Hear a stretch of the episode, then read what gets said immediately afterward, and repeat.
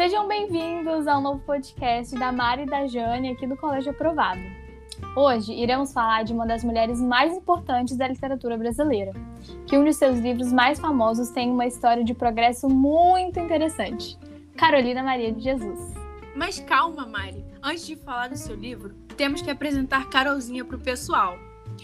Carolina Maria de Jesus foi uma autora brasileira considerada uma das primeiras e mais destacadas escritoras negras do país. Vocês acreditam nisso?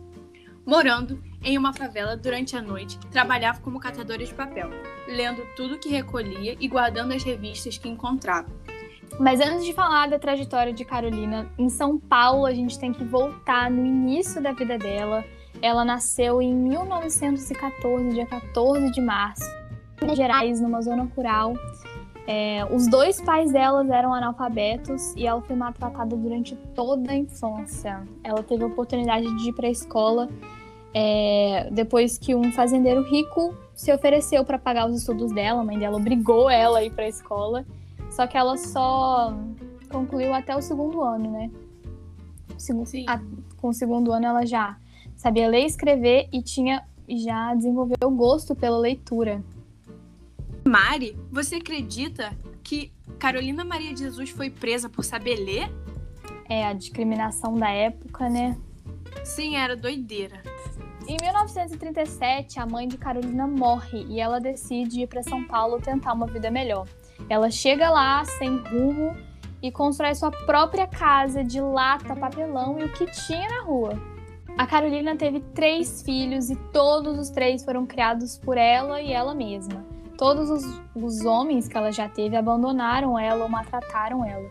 Sabia que todos os filhos dela morreram, menos a, a mulher. Sério? Sério. Um morreu no mesmo ano que ela. Que loucura! Uhum. Em 1958, repórter do jornal Folha da Noite, Audálio Dantas, ele foi designado a fazer uma reportagem na favela e sobre a favela do Canindé. E por um grande acaso, a casa de Carolina Maria de Jesus foi uma das visitadas. Aí ela mostrou o diário para ele e ele ficou surpreendido com as histórias e com o dia a dia daquela mulher. Mas que diário seria esse, Mari? Você sabe alguma coisa que eu não sei, né? Esses registros começaram em 15 de julho de 1955 e foram terminar só no, no dia 1 de janeiro de 1970. É muita coisa, não é? Uhum. O livro ele é feito e dividido por separações de dias e meses, contendo relatos reais do dia a dia de uma mãe solteira, pobre, catadora de lixo.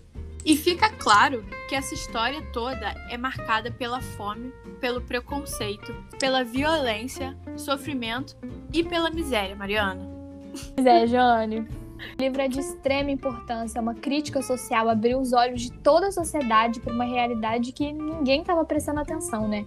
E como você disse mais cedo, como ela não teve muitas oportunidades de estudo, ela escrevia de uma forma que misturava palavras e com vocabulário rudimentar. Apesar da falta de oportunidade, Carolina sempre foi uma pessoa muito culta e a sua filha afirma que ela era culta até na hora de dar bronca. Eu sei, eu sei. Essa mulher é uma deusa mesmo. Apesar de sua história de guerreira, sempre manteve sua formalidade e esperança. Sou uma verdadeira fã mesmo. Somos, né, Mari? Com certeza. Em dia, a miséria e a necessidade de direitos básicos está maior que nunca. Nessa pandemia que vivemos, não seria justo ignorar toda a verdade que Carolzinha mostrou pra gente, né? Vamos falar um pouco do legado dela, do que ela deixou? Ela deixou Sim. muita coisa muito importante pra gente. Filha dela nunca leu o livro, sabia? Cruzes? Quarto de Despejo, de Carolina Maria de Jesus, foi um livro que estourou na época e ainda estoura, e foi traduzido para 13 línguas. 40 ah, países e teve um milhão de cópias em apenas uma semana, dá para acreditar? Exatamente. E fora isso, ela tem um noticiário que foi proibido no Brasil por um tempo. Sim. O, o, o, documentário foi lançado em 1982, já depois da sua morte, né? Ela morreu em 1977 de uma crise de asma.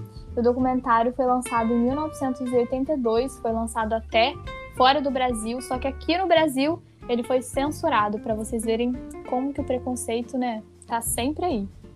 Exatamente. E esse livro é sensacional. Vale a pena ler e reler. E esse foi o nosso podcast baseado na Carolina Maria de Jesus. Tchau, tchau. Até a próxima. Tchau, gente. Até o próximo podcast.